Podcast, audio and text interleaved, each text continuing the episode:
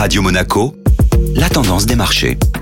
Radio Monaco place à la tendance des marchés avec Société Générale Private Banking. Bonjour Agnès Amoir. Bonjour Benjamin. La guerre Russie-Ukraine est toujours au centre des préoccupations. Les discussions entre les deux pays ont redonné quelques couleurs au marché la semaine dernière. Le risque de défaut de paiement qui pesait sur la Russie a pour le moment été écarté. La Russie devait payer la semaine dernière 117 millions de dollars pour le paiement de coupons d'obligations souveraines et malgré le gel de la moitié de ses réserves, le paiement a été honoré et en dollars. Le prochain paiement de coupons d'obligations russes a lieu aujourd'hui et la Russie donne tout de même la possibilité de payer en roubles des coupons qui devraient être payés en euros ou en dollars. Autre nouvelle côté France, EDF pour Électricité de France vient d'annoncer une augmentation de capital de plus de 3 milliards d'euros. L'État français qui détient déjà près de 83% du capital d'EDF va participer à cette augmentation dans la même proportion et apportera donc près de 2,7 milliards d'euros. Le montant de cette augmentation servira à renforcer la trésorerie du groupe et son développement dans le cadre de la transition énergétique.